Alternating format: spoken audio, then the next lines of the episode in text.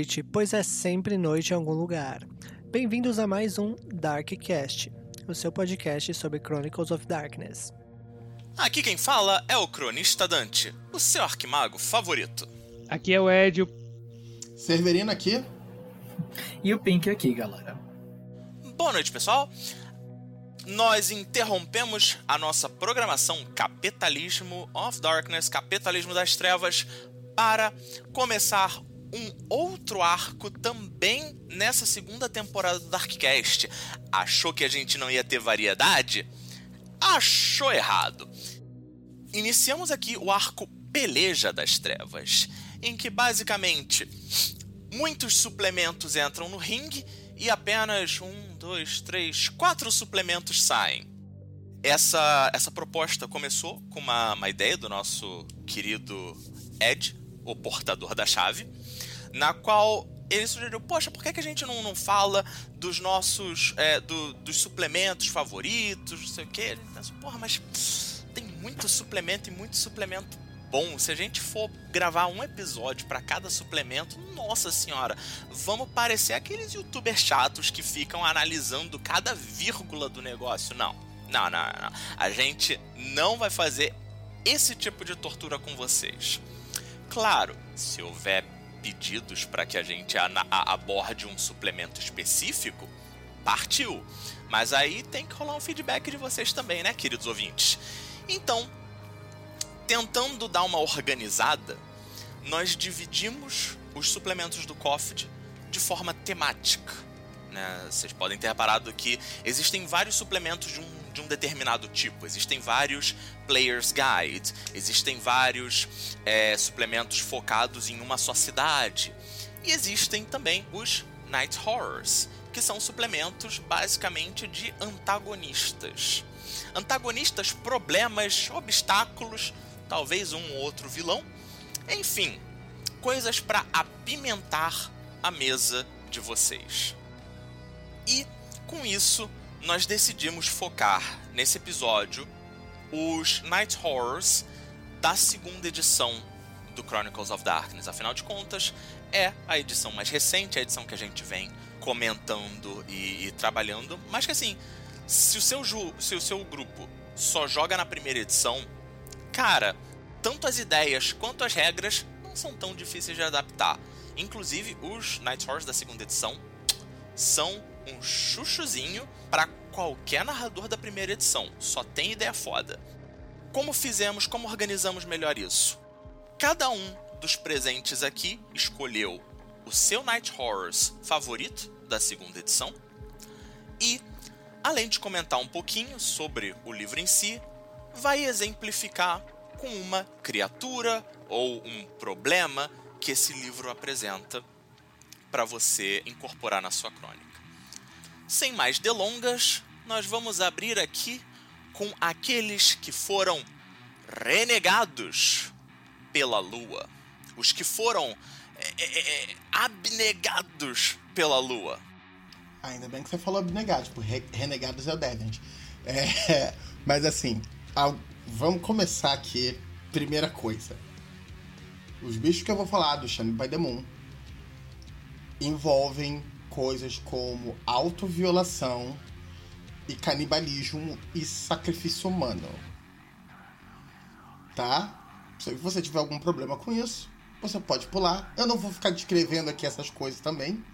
Mas se você tiver algum problema com isso, pula. Isso um. Dois. Eu vou admitir aqui que eu, sem querer querendo, acabei roubando ao escolher esse. Porque em teoria era pra gente, cada um de nós, escolher um bicho do, do Shining by the Moon. E na prática, esse aqui é mais de um. É pelo menos dois e fica pior quando você parar pra pensar um pouco. Ele é essencialmente a cruz de, ser, de espíritos e mortais. A outra coisa é que esse grupo, os ocultistas da sombra, são. Eles ecoam muito forte o elemento que eu discuti com o Dante no, no Darkcast Capitalismo das Trevas, quando a gente falou de lobisomem. Atualmente, os ocultistas das sombras, eles representam muito a ideia de humanos usando espíritos para ganhar vantagens no mundo material e esses espíritos usando a qualidade predatória deles para deixar esse comportamento ainda mais viciado. Do que, o que, que esses caras são? Você pega um humano, o humano resolve fazer um ritual extremamente complicado que ele vai ter que ou arranjar um outro mortal que saiba como isso é feito ou encontrar resquícios do conheci de conhecimentos necessários para fazer esse tipo de ritual. E ele vai ter que encontrar o espírito certo para fazer esse, esse ritual com. Porque se for um espírito muito poderoso, o espírito simplesmente pode fazer o que bem entende, então não vai ter nenhuma relação de troca. Ele vai simplesmente tomar o que ele quer. E se for um espírito muito fraco, o, espírito ainda é muito primal, muito animalesco, muito instintivo. Então ele não vai ter as competências necessárias para fazer esse tipo de colaboração. Do que, que esse tipo de colaboração se trata? O mortal é primeiro se mutila, se autoviola para permitir que o espírito em questão tome possessão do corpo dele. Começamos bem? Começamos bem. Ne quando ele fez esse acordo com o espírito, estava incluído a ideia do espírito não manter a possessão sobre o corpo ad infinito, só fazer a possessão temporariamente e sair do mortal. Depois que o espírito faz isso, o mortal pede a tem que ingerir a essência do espírito. E aí tem dois passos importantes sobre ingerir a essência do espírito. A primeira é que espíritos não fazem nada de graça. Ele, é, essa essência que o espírito vai manifestar, ele não pode fazer por livre e espontânea vontade porque deu na telha. O, pelas regras internas de como espíritos funcionam, o espírito exige algum tipo de sacrifício. Para os nossos ouvintes que por acaso estão acompanhando a maior hype do momento, chamada Jujutsu Kaisen, isso daí é puro suco do protagonista de Jujutsu. Isso daí é o hospedeiro do Sukuna cuspido escarrado, literalmente.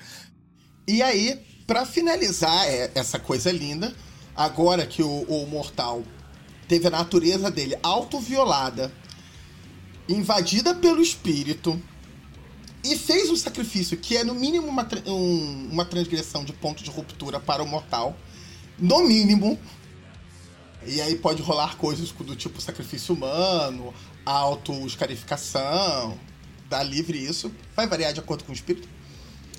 Agora, o espírito vai manifestar a essência dele de forma física. Ou seja, ou o humano vai ter que ingerir parte da carne do espírito, ou uma fleuma que o espírito expelir pelos orifícios dele, ou coisa mais nojenta, tá? É isso que tem que ser feito, porque aí o mortal imprime parte da natureza do espírito nele, nesse buraco que ele fez nele mesmo. Estamos felizes? Estamos todos felizes aqui com o que a gente fez até o momento. Beleza. Agora, essa pessoa linda, maravilhosa, é um ocultista da sombra. E como tal, ela ganha acesso à influência. Influência é o poder que espíritos e seres efêmeros em geral tem de influenciar elementos que têm relação com a natureza deles. No caso de espíritos, especificamente, são elementos relacionantes ao espírito. Então, por exemplo, um espírito de fogo vai ter influência sobre fogo, ou sobre calor, ou sobre temperatura, ou sobre incêndios. E o, um mortal que tenha feito esse acordo com um espírito, com esse espírito de fogo, vai ter acesso a essa influência. Ele ganha três níveis de influência nessa influência. Para as pessoas aqui que estão acostumadas com Chronicle of Darkness, três níveis de influência é uma coisa que só espírito de posto 3 possui para cima, tá? Perdão, vale a pena talvez comentar aqui o que, que cada um dos, dos níveis de, de influência faz? Então, vamos lá. Vamos aos, aos níveis.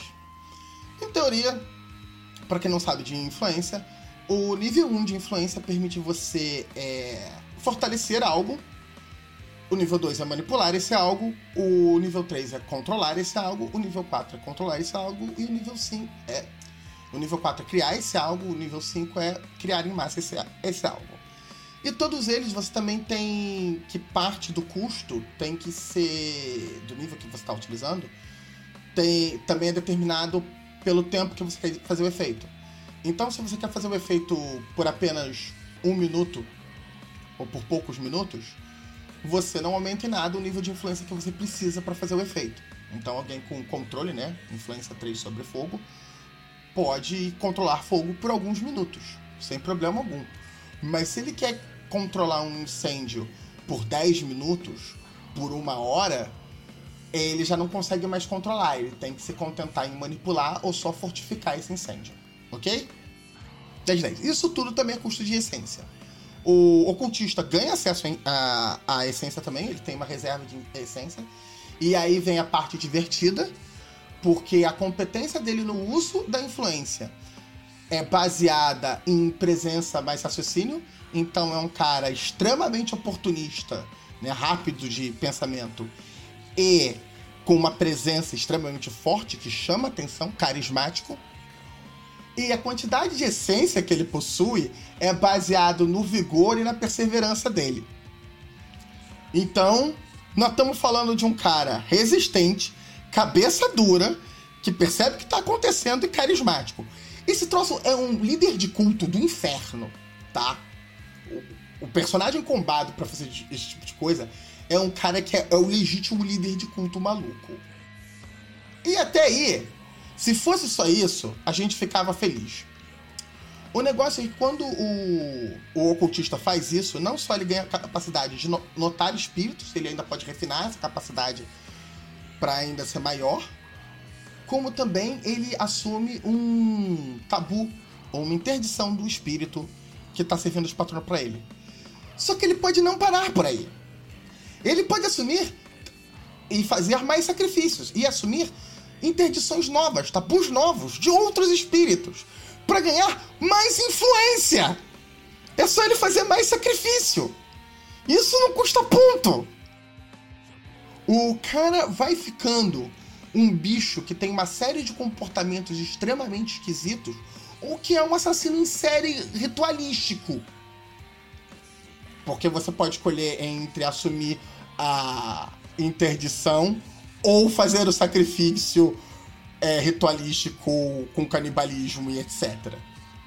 O que, que o espírito ganha com isso, né? Por que, que espíritos topariam essa maluquice? Porque espíritos não, não tem humano muito em conta. Eles fazem umas fofocas sobre humanos, rola uma certa inveja dos espíritos sobre os humanos, porque os, os humanos são capazes de gerar essência, uma coisa que os espíritos não são capazes. Mas os espíritos não só ganham essência toda vez que esse humano usar os poderes dele, como também o espírito ganha uma proteção de se tornar menos perceptível enquanto ele está no crepúsculo ou no mundo é, ou manifestado no mundo material, pelo fato de ter um ocultista. Quanto mais o ocultista for cabeça dura, quanto mais perseverança ele tiver, mais difícil é de notar o, o espírito. Isso vira um troço que é literalmente o pesadelo de qualquer sombra e, e de qualquer grupo de lobisomens. E o mais louco é que não precisa. que realmente um desses caras, para um grupo de lobisomens, é, é pouco relevante. Mas um grupo desses caras, eles vão direto na matilha local. Porque o espírito fofoca para eles e conta para eles que os lobisomens vão ser um antagonista. Que os lobisomens são um risco. Então é bem legal. E assim, como dado extra, assim, para quem não tiver feito o pulo, o, do jeito que funciona esse troço, não só você pode usar esse tipo de antagonista em qualquer mesa, não precisa ser uma mesa de lobisomens. Isso funciona como um, um culto louco em qualquer cenário. É, com um pior, você não precisa necessariamente fazer isso com espíritos. Do jeito que a, a mecânica está sendo proposta e e a ritualística, etc., ele funcionaria perfeitamente para fantasmas, ceifadores, legiões goéticas, manifestações abissais, anjos. Basicamente, sem efêmera, funcionaria super bem com esse bicho. Esses são os ocultistas da sombra. E esse é o perigo que eles representam. Eu não escolhi esse bicho por nível de poder, gente. Diga de passagem, eu fui na parte do livro com o menor nível de poder, que são os mortais manifestando coisas no Shadow by the Moon. Tem uma igreja da lua e um grupo de caçadores de espíritos e lobisomens que são capazes de fazer ritual de lobisomem também. Do caralho. É, eu fui propositalmente na parte mais fraca do livro. Eu adoro a ideia também de mortais utilizando habilidades místicas através de cada um dos splits. Tipo, Múmia tem os feiticeiros de Sequem. Eu não sabia que os lobisomens tinham os ocultistas da sombra e eu acho muito legal que eles estão expandindo a ideia de mortais que sabem sobre o sobrenatural e tem métodos para utilizar o sobrenatural. Tem os necromantes de Geist e agora os ocultistas da sombra que tem um número de poder absurdo que eu não conhecia. Foi bem interessante. Eu tô precisando dar uma olhada no Shannon realmente. Ah, é verdade, Pink. Eu tinha me esquecido. O, esses bichos ainda podem fazer ritual de matilha. Eles podem guiar rituais, aprender e, e guiar rituais de matilha sem necessidade de lobisomens.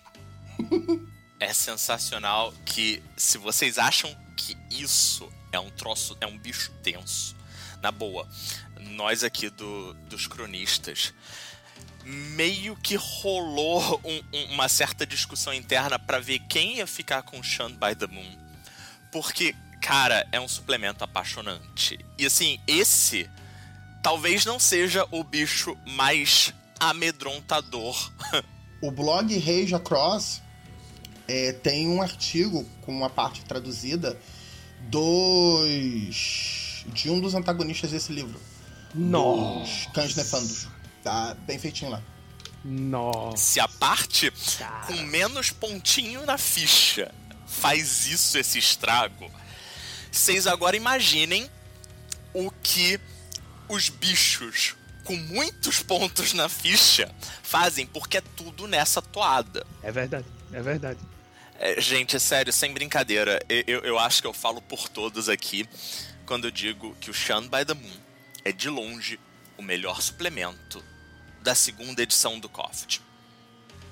E eu, eu acho que com, seria um concorrente forte a, no mínimo, um top 5, até com, se contar suplemento da primeira edição junto.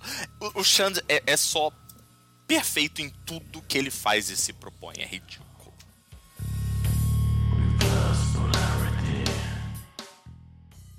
Depois de Severino, depois dos lobisomens, nós vamos continuar atormentando as mesas de vocês com os atormentados do Ed.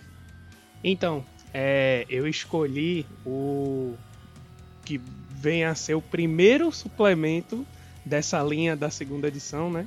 Que é o, o referente ao Promethean, que é o The Tormented. É um livro de 2018 ele foi um, realmente um, um, que saiu assim um suplemento para segunda edição de Promethean.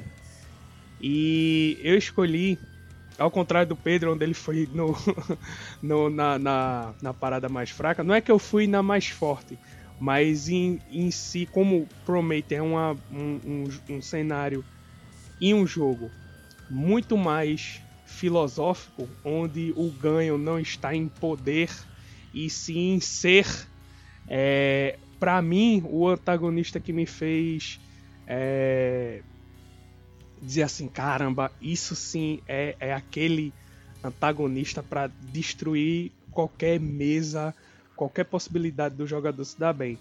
Eu tô falando. Você foi de longe no antagonista mais esquisito desse livro. Sim, eu sou, eu sou nesse nível de intensidade. Pronto. E, e, olha que bacana, porque assim, tipo, Promethean é a linha com talvez um dos maiores níveis de esquisitice genéricas, né? Exatamente, exatamente.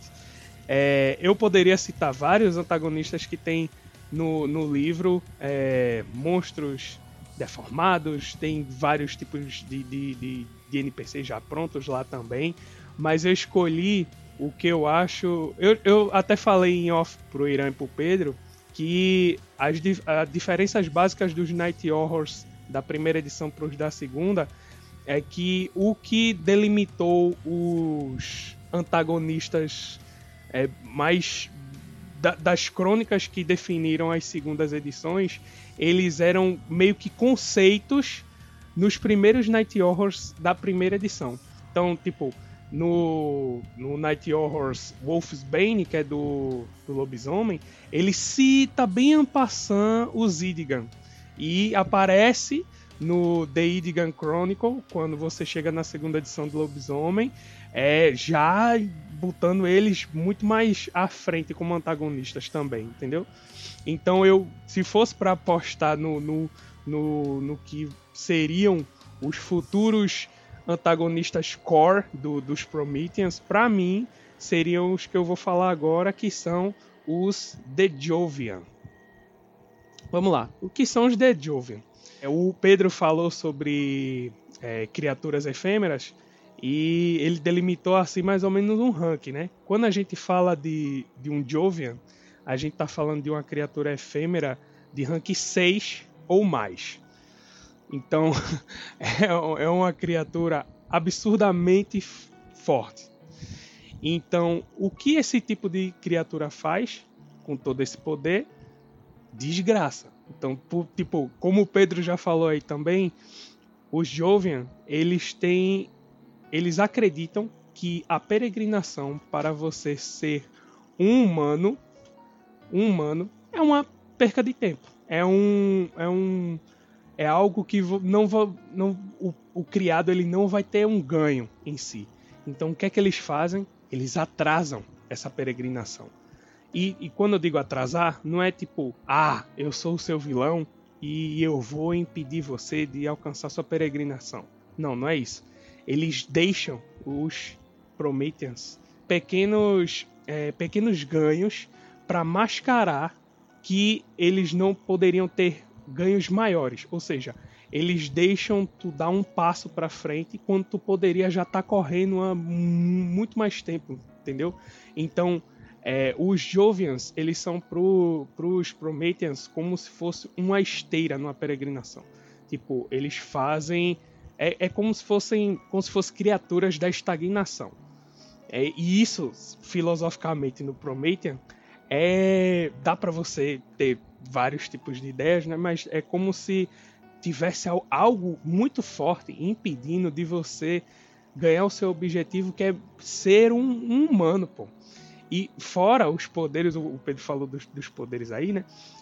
Vamos falar das fraquezas, né? Como qualquer criatura de, de, de rank alto, se ele tem um rank alto, então se ele pode ser destruído, ele só tem poucas, pouquíssimas maneiras de você destruir. No caso seria o Ban e o Bane. Um narrador que usa os The Jovian no, na sua crônica, ele tem que entender que é, o Ban e o Bane, eles têm que ser segredo absoluto.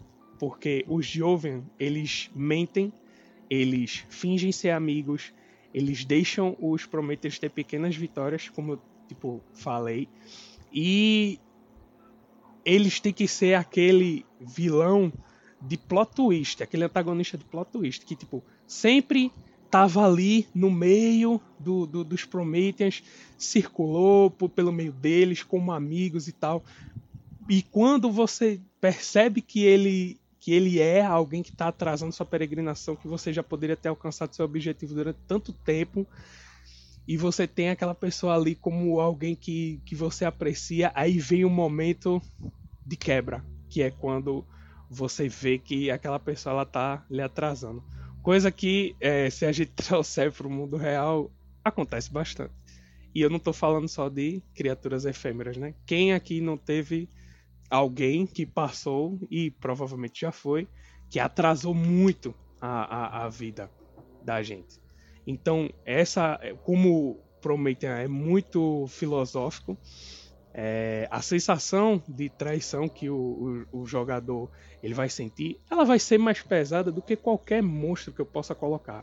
Posso botar uma tarântula de 20 metros jogando gosma ácida no, no, no criado. Isso não vai ser doloroso fisicamente, mas para a peregrinação, que é um processo tanto físico quanto é, espiritual e mental, isso vai destruir muito mais os criados. É um antagonista extremamente complicado e tipo é, é quando ele atingir os jogadores vai ser num momento sensível, num momento que vai ser pesado. Se a sua crônica, se você quer botar um Jovian na sua crônica, Tipo, é bom também, assim como o Pedro falou no começo, quando ele falou do Shun by the Moon, é você saber se no acordo, né, no contrato do, do da sua mesa lá, se tem algumas coisas que o, os seus jogadores são um pouco mais sensíveis. Porque às vezes essa questão de, de, de um antagonista se envolver tanto assim, de ter essa quebra, por mais que o cenário ele caiba isso, e se os jogadores buscam isso, é, eles têm ferramentas para ter, o narrador tem toda essa possibilidade para atingir. Mesmo assim, é sempre bom você dar aquela conversada antes, é, como quem não quer nada, e se você vê que tem um sinal verde, que está tudo ok, você usa o Jovian. E detalhe, é, o Jovian diz que ele não tem um, um, uma criação em si, não diz necessariamente o que ele é. Existem teorias que dizem que os Jovians ele podem ser criaturas abissais, fazendo crossover. Olha só, olha só, Irã, olha a fonte com o mago. Enfim, é, tudo no, no, no, no ele é muito bem interligado. Às vezes, até os antagonistas de um cenário específico, eles podem ser outra coisa para outras criaturas em seus respectivos cenários, entendeu? Então eu gosto muito quando tem esses antagonistas assim que até o, o próprio narrador ele define o que o que esse antagonista é. Ele não, não vem dizendo em si é muito mais filosófico, é muito mais efêmero, como a própria palavra diz, do que simplesmente ali é, escrito. É isso. Cara, só um, um comentário antes, Ed. Quando, quando eu tava lendo né, os, os Night Horrors para essa para esse nosso cast, eu eu me lembro que assim, os Jovian foram um dos poucos que me chamaram particularmente atenção nesse Night Horror né? Eu acho que é sabido que, sim, Prometheus não, não é exatamente o, a minha linha favorita, né? Eu não vou dizer que eu desgosto. É, a primeira edição eu desgostava, a segunda tá do caralho. Inicialmente eu tava pensando, poxa, os antagonistas aqui são particularmente mundanos, né? São particularmente ok. É, são, são, são umas criaturas assim. É, são, são, são mais questões filosóficas para os Prometheans encontrarem. E aí tem os Jovian. E, e um, um, outro destaque pessoal que eu daria nesse livro são justamente os, os alquimistas. Nossa senhora. Quando, quando, quando o, o, o Night Horrors The Tormented resolve pesar a mão, tipo, não, agora a gente vai realmente colocar uma puta pedra no sapato. Nossa senhora. Exatamente. Essa é uma coisa que eu acho muito engraçada do do Night Horror é que a ideia. Você não precisa pôr um bicho do Night Horror como um antagonista no jogo. Você não precisa instilar malícia nesses personagens. As necessidades intrínsecas desses personagens, a essência deles, vai gerar conflito e drama no teu jogo com os seus jogadores. Você pode pôr eles como aliados. E você pode ter certeza, em dois tempos vai dar merda. Eu cheguei a usar numa mesa minha de vampiro. É que eu não cheguei adiante com a mesa, era de Dark Eras, etc. Eu cheguei a usar um do. Um lobisomem car é, canibal que tem uma natureza mercurial. A, a, o corpo dele muda automaticamente sem ele fazer nada. Numa mesa de vampiro. A primeira coisa que os meus jogadores resolveram fazer foi: ah, não, vamos ser amigo desse cara. O cara é canibal. É só que eu não precisei mostrar na mesa que ele era canibal, porque eu não preciso apresentar isso de cara. Isso é uma coisa que, tipo, eu posso fazer ele ser super boa pessoa. Tá full querendo ajudar os outros. Só que ele é canibal. É um pequeno detalhe, né?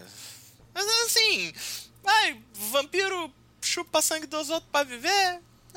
Poxa, gente. Então, ele é canibal e ele enlouquece via o canibalismo dele. Não é só a carne dele que é mercurial. Não, poxa, aí o enlouquecer no, no negócio é. Aí é onde, onde quebra o. Aonde a gente tem que traçar a linha. É. ok.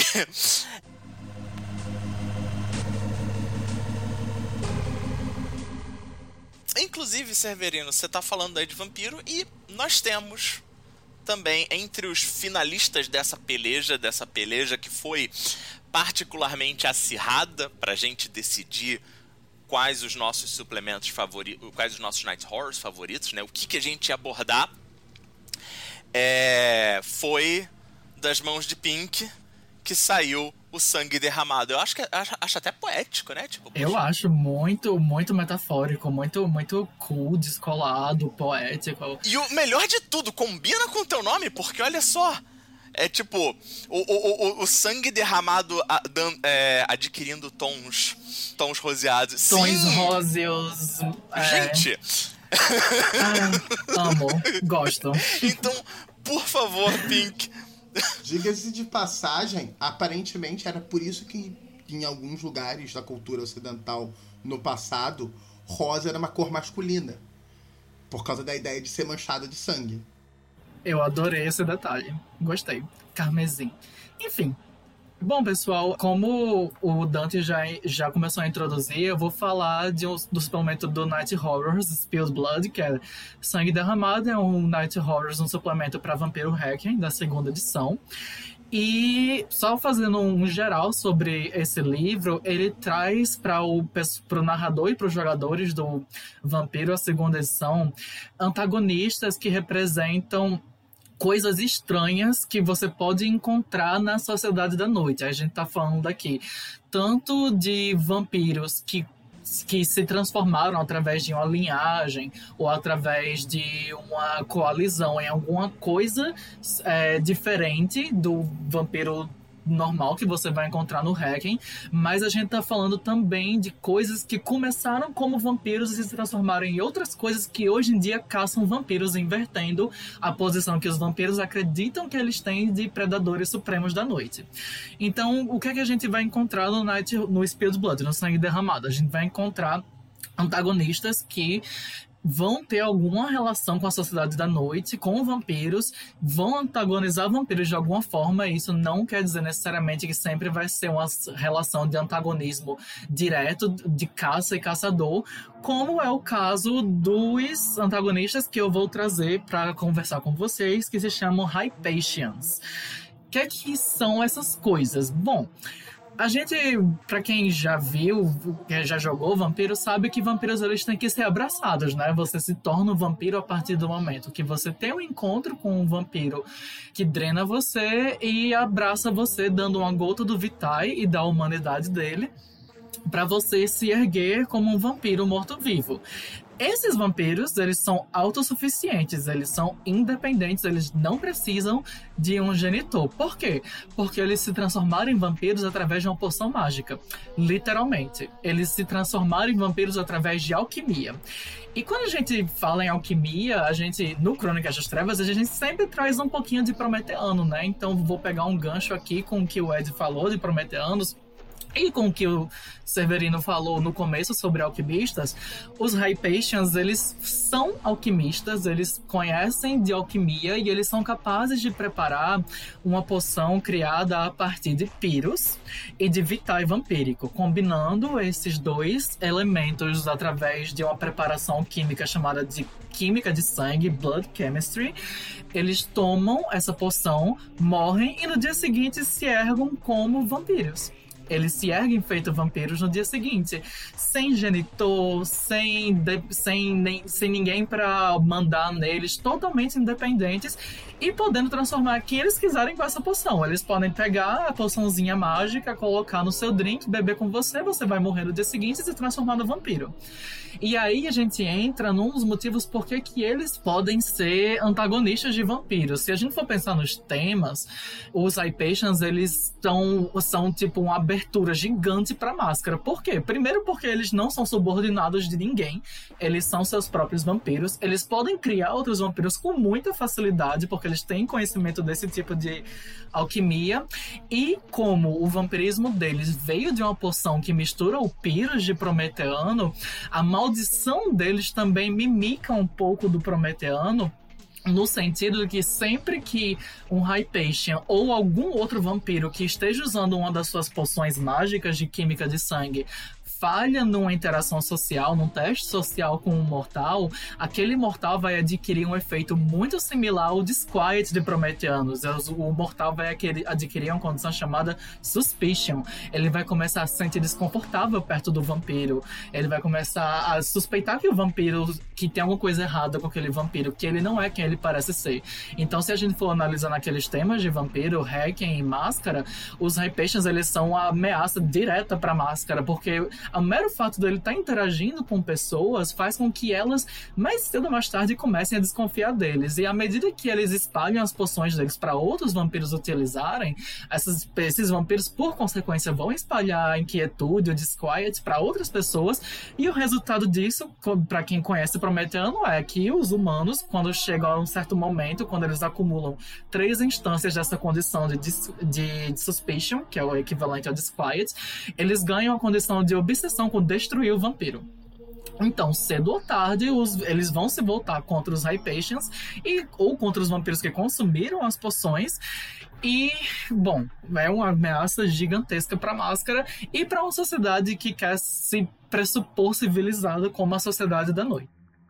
E o fato de que os Hypatians geralmente chegam numa cidade se agindo como se fossem é, cientistas loucos ou médicos itinerantes de um freak show, pro, é, prometendo curas milagrosas para as pessoas, prometendo transformações mágicas com suas poções, não ajuda porque em pouco tempo ele está espalhando o disquiet vampírico por toda a cidade. Não demora muito para isso acontecer. Além disso daí, dele ter esse, esse, essa fricção com o tema da máscara, eles também representam uma fricção com o tema de novo versus velho. A gente está falando de sociedades vampíricas e de clãs milenares que a gente não consegue nem identificar de onde surgiram.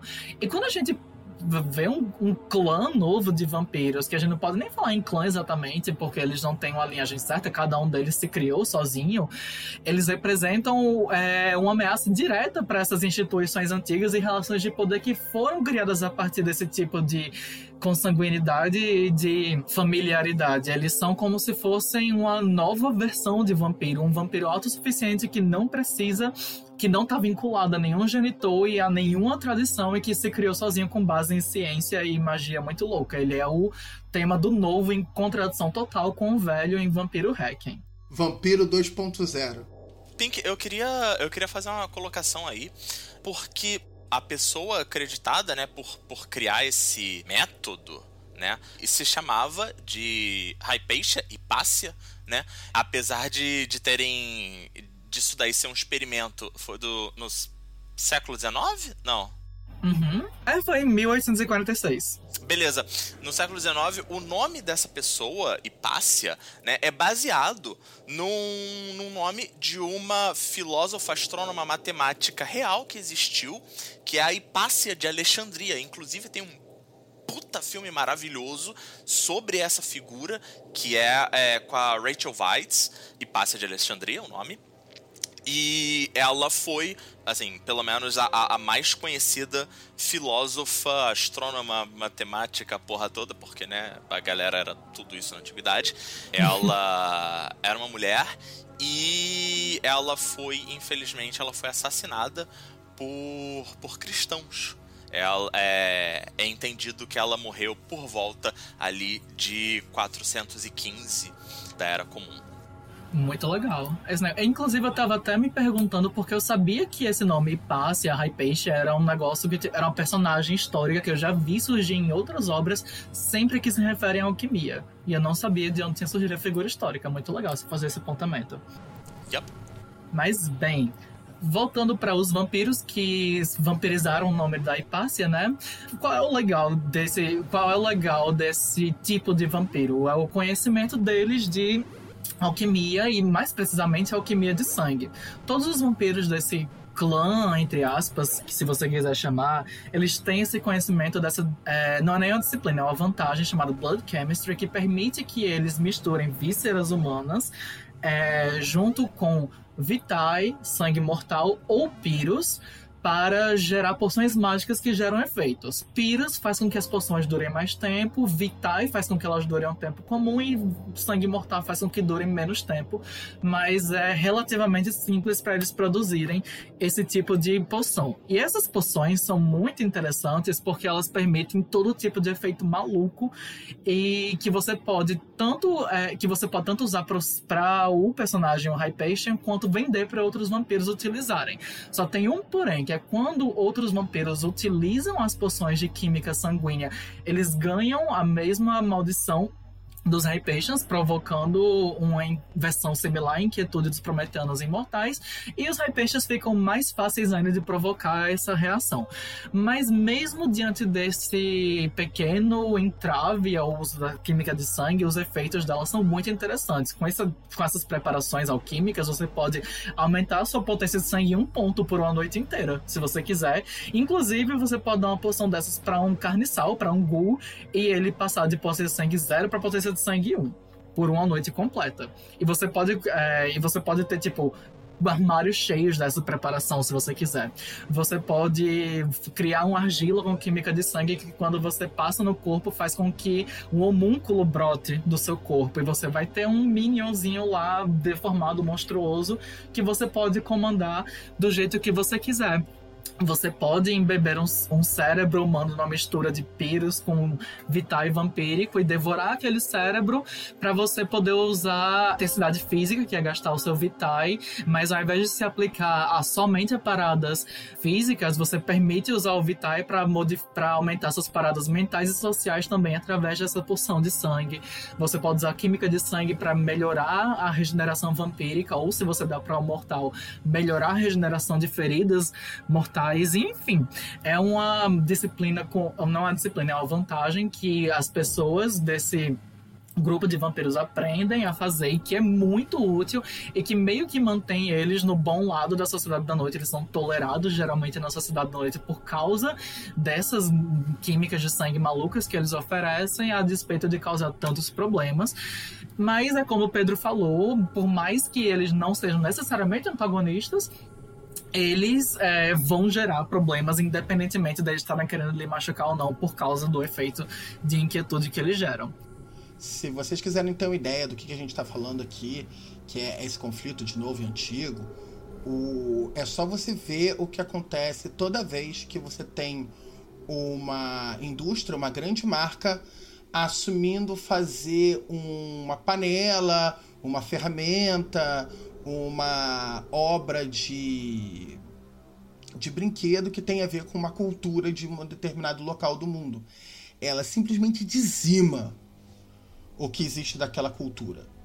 O, um exemplo clássico disso é para o pessoal das culturas de Hoodoo, que você tem todo um, um esquema de determinadas plantas que eles usam para fazer as ritualísticas deles e, e essas plantas estão tão comuns nas práticas de Wicca e etc. modernas que, ele, que as pessoas que são os praticantes originais dessas religiões não têm mais como encontrar essas plantas na natureza. Nossa, eu não sabia desse dado. Aí é o capitalismo das trevas fazendo diálogo com É o exemplo da ideia de panela de barro precisando de direitos autorais para ser só aquele grupo determinado local e não sei aonde que faz aquele tipo de panela de barro. O, é uma coisa que, por exemplo, a, a França pratica bastante. A ideia do champanhe, que champanhe é só da região de Champagne. Mas só é champanhe se for produzido na, na região, região de champanhe. Porque hoje, qualquer lugar do mundo pode produzir espumante do que ele quiser. Se eu quiser produzir espumante de cana-de-açúcar, de açaí, eu posso.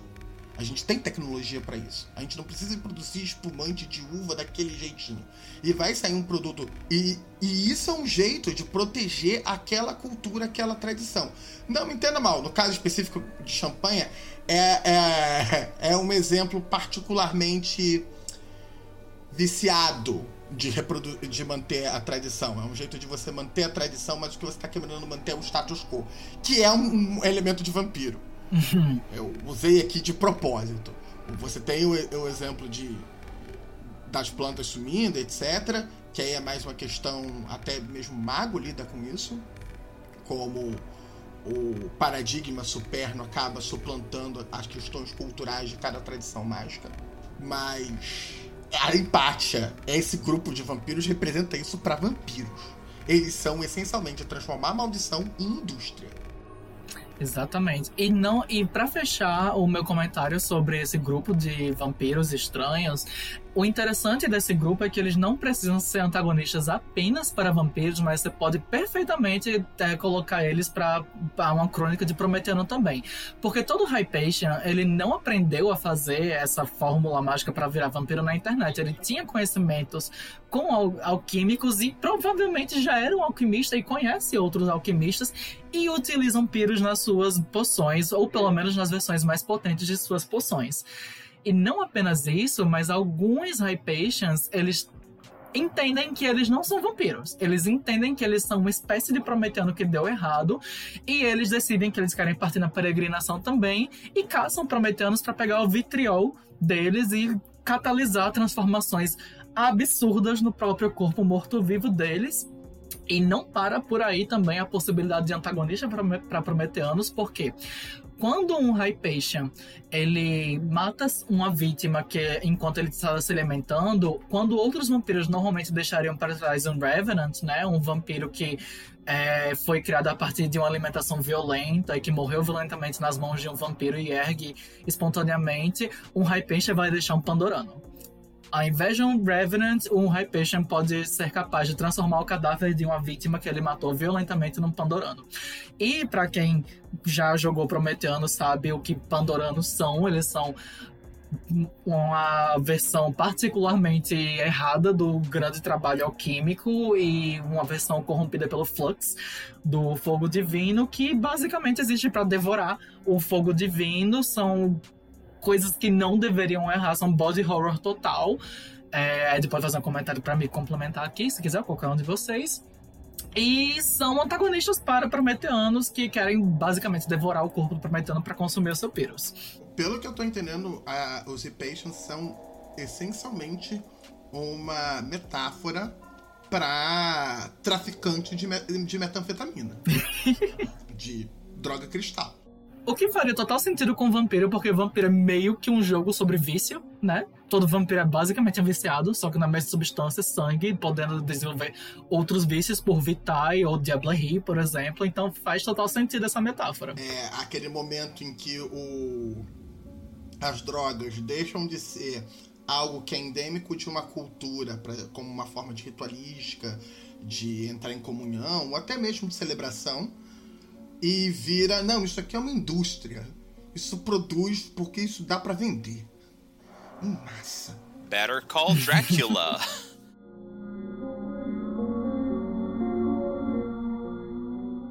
Seguindo na nossa na nossa peleja de monstro, nossa peleja das trevas, trago aqui para vocês, é óbvio que o seu arquimago favorito vai falar sobre The Nameless and Accursed, os Sem Nome e os Amaldiçoados, o Night Horrors da segunda edição para Mago o Despertar.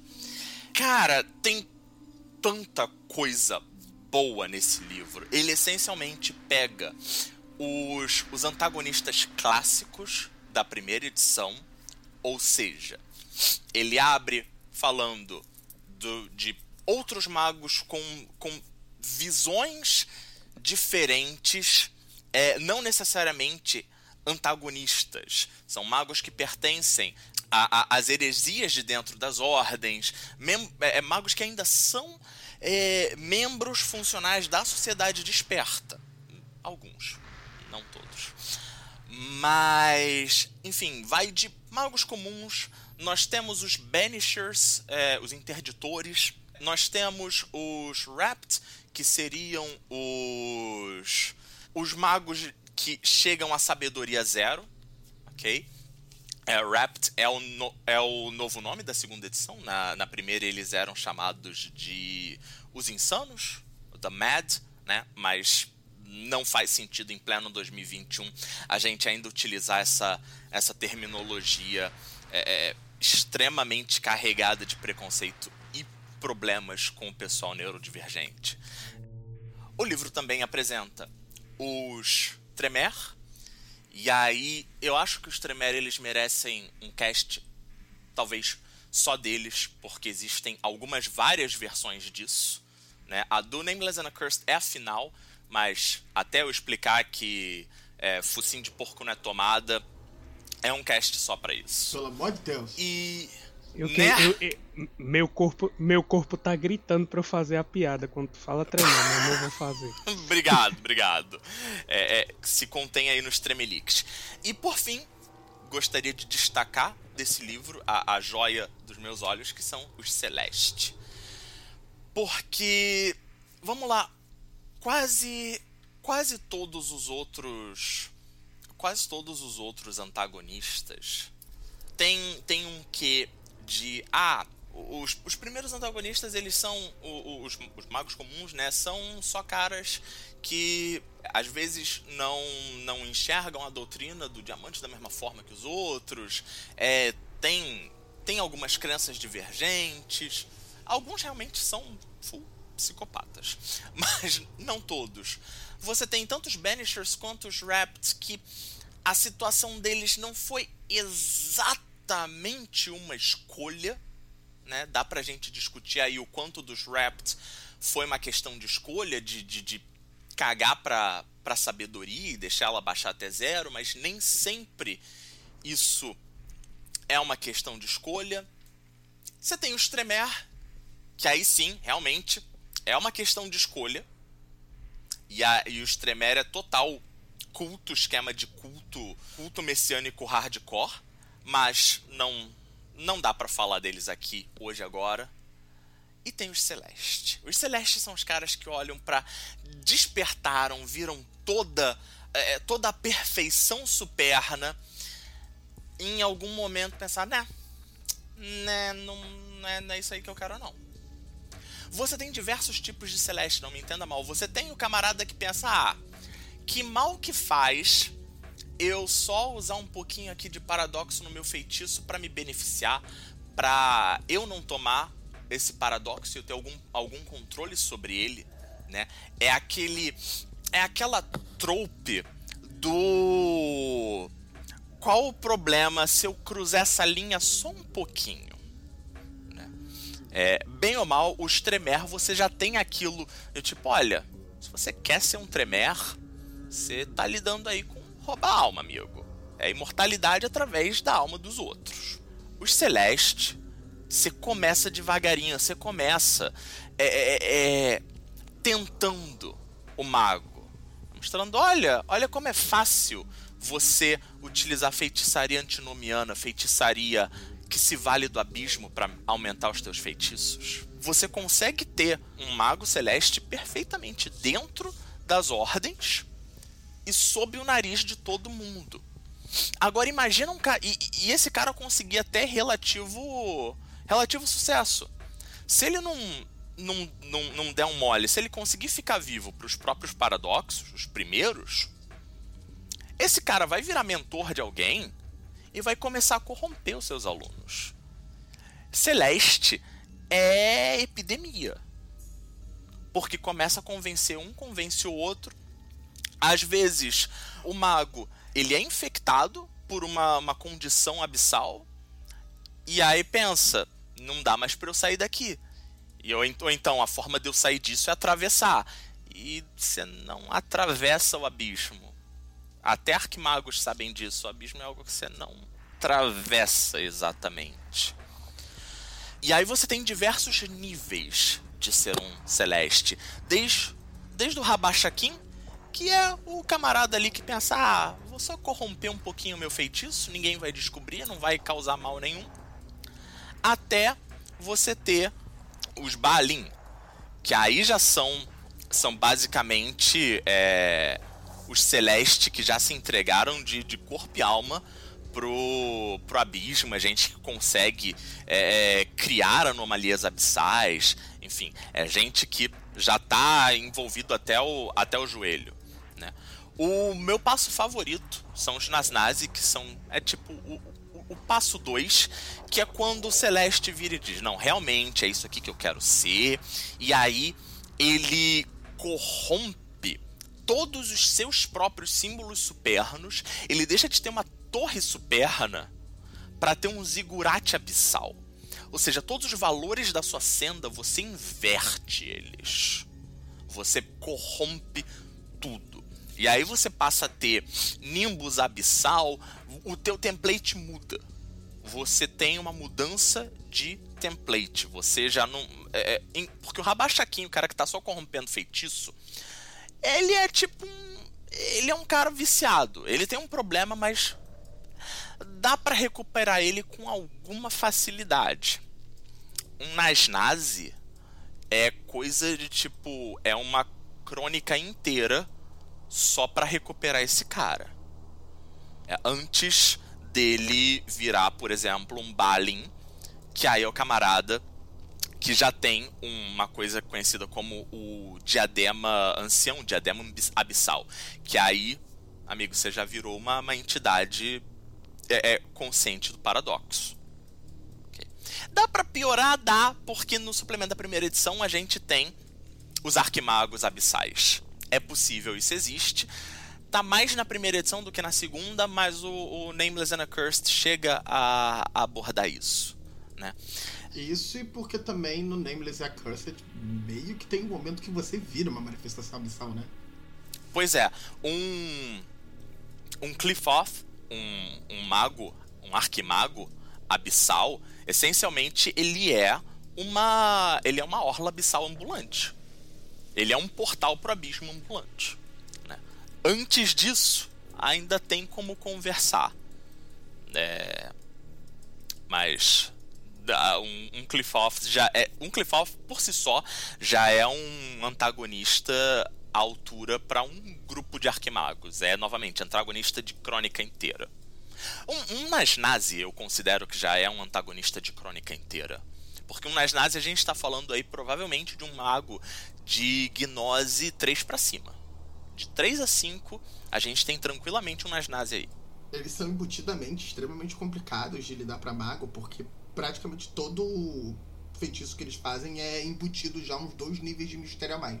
Tem isso, tem o fato de que boa parte dos, do, dos efeitos que eles conseguem causar vão tornar arriscados para os magos é, não, não abissais conjurarem feitiços sem tomar paradoxo. É, é um inferno. É um inferno. E é aquilo. É o tipo de antagonista que você pode fazer ele tanto como um não só um antagonista, como um vilão, um full vilão. Quero aqui é, afundar a realidade no abismo. O que eu acho que é uma opção pobre de ideia. E tem a melhor, que diga-se de passagem, uma das, uma das one-shots que eu narro, né? Os jogadores são, são magos recém-despertos e que o mentor deles é um Nasnazi. E aí ele quer utilizar esses é, é, é os jogadores despertos num, num ritual para ele aumentar a porque um, um, um ele não tem mais gnose, ele tem joining. Perdão, ele tem gnose, ele só não tem sabedoria. Ele tem joining, que é um, uma coisa que gradua o quão conectado ao abismo ele tá. Veja que mesmo o mais simples, que você deu o exemplo, né? O só quer jogar as coisas na. Ah, o vilãozão! Quer... Não, o mais simples no sentido de objetivo, pro. É. No sentido de objetivo. É... Isso não é menos divertido. O, o... Discutivelmente, o filme do. Doutor Destino. Pedro quis dizer Doutor Estranho. É isso. Sim, total. O cara quer é, é, que a realidade se torne algo sem tempo. Isso é, por definição, uma manifestação abissal. O, qual é o, o Dormammu? É claramente uma entidade abissal. E o que é o bando Dormammu é quando você impõe normas reais nele. O tempo. Quando o, o Doutor Estranho vai lá e prende ele numa bolha temporal. Dormammu, I've come to bargain. Dormammu, I've come to bargain. Dormammu, I've come to bargain. Tá bom, cara, chega, para! eu me rendo, eu me rendo. Só ele é sensacional. Fora que o estranho ali, ele ganhou, ele ganhou muita sabedoria porque no começo do filme você vê que ele sempre quis ganhar, tipo, nunca quis se arriscar, e no final do filme a resposta tá em perder milhões de vezes. Ele perdendo e morrendo milhões de vezes faz ele ganhar a parada, sacou? Ed, você talvez tenha me dado uma senhora ideia para um arco futuro de, de cast. Olha aí, olha aí. Não só perder, é perder sem reputação. Porque o. Ele vai ficar preso lá e discutivelmente vai ter duas ou três pessoas que vão se lembrar que ele existiu. Isso, e quando a, e quando a anciã diz nada é sobre você, sacou? Tipo, pô, é, é muita desconstrução de personagem. Tipo, o cara que é. Desconstrução de tá orgulho, tá de ego, de ibris. Isso. O motivo pelo qual ele nunca se arriscava era a reputação dele. Ele tinha uma reputação a zelar. Então não posso me arriscar a fazer uma cirurgia que corre o risco de dar errado. então, pessoal. Pessoal que tá, tá ouvindo a gente aqui no, no servidor também. O que, que vocês acharam do nosso cast?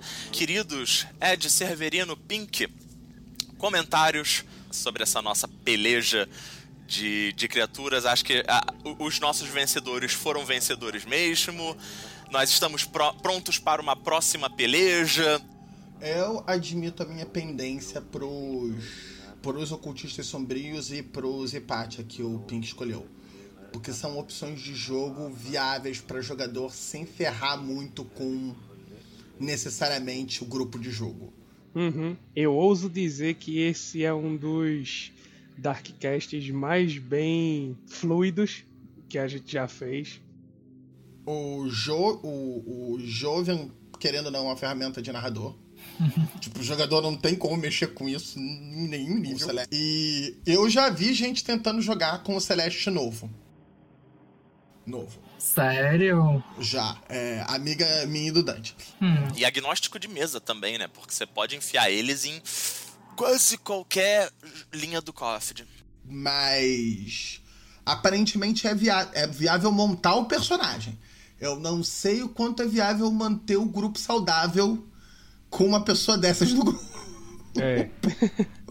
Mas aí já é uma, uma discussão um pouco menor. Ou ocultista, especialmente se ele está indo mais pro lado dos. de é, usar as interdições dos, dos espíritos como tabus pessoais e as Hipatia, apesar dos problemas deles, me parecem que eles são mais viáveis de jogo. De se jogar com eles a nível de jogador. É, o, o Space Blood, eu acho que em relação aos outros suplementos, que pelo que vocês estão me falando, porque eu confesso que eu não li tantos Night Horrors, mas especificamente o Space Blood dá para você aproveitar. Ele tem três capítulos, dá para você aproveitar para o jogador, tanto o primeiro quanto o segundo inteiro, porque o primeiro é só linhagens novas e nenhuma muito absurdamente injogável de antagonista e o segundo capítulo são clãs novos que eu, eu não acho que pra aproveitar integralmente porque tem tipo é, alguns grupos que não são vampiros exatamente, eles são tipo mortais que, se canibalizaram pelo espírito do Wendigo, não sei o que e tal. Mas 90% do capítulo você pode aproveitar. E os High estão justamente nesse segundo capítulo de clãs extintos ou novos clãs ou novas coalizões. O que você não pode aproveitar realmente é só o último capítulo, que são as coisas que predam vampiros, porque aí, né, tipo, não tem como aproveitar. Mas Spirit Blood especificamente é o que oferece mais opções pro narrador e pro jogador. Concordo. O Spirit Blood é dos Dark Eras atualmente, o que mais oferece opção para jogador também. Lobisomem tem algumas para os dois, não são todas que são viáveis por dois, a maioria delas são mais viáveis para narrador. Pelo que eu lembro do Mago, Mago tem bastante opção para jogador, tem exemplo de legado, que é, apesar de estar sendo apresentado dentro do, do livro de antagonistas, ele boa parte dos legados apresentados ali são viáveis. Sim, sim. E, inclusive, uma das graças é que os, os primeiros dotes de legado são os mais complicados de se criar na segunda edição. Porque são dotes que vão provavelmente mexer com a, a visão mágica.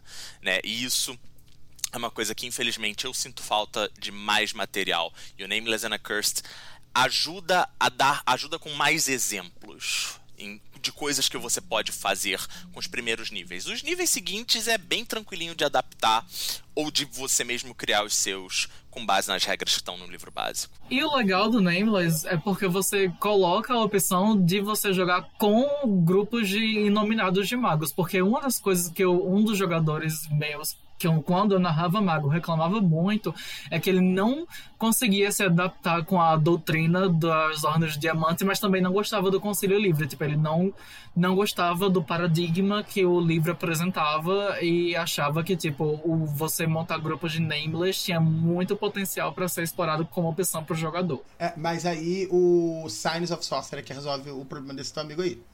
Porque ele tem o esquema de você usar um Mystery Cult, ou seja, um grupo religioso, Hum. só que, que realmente lida com o sobrenatural, objetivamente falando, não é só crença, necessariamente, que você pode usar o grupo de mistério como ferramenta mágica, como Yantra. Mas essas dicas e muito mais outras vocês terão em Darkcasts futuros. Por hoje acho que ficamos por aqui. Nos vemos no próximo episódio de Peleja das Trevas. Aqui quem fica é o cronista Dante, o seu arquimago favorito. Pink desejando boa noite a vocês. Severino encerrando por aqui. Aqui é o Ed, portador da chave. Boa noite aí. E chega ao fim mais um Darkcast. Para maiores informações, basta acessar nossas redes sociais ou nosso servidor no Discord. Os links estão na descrição deste podcast. Até o próximo Darkcast.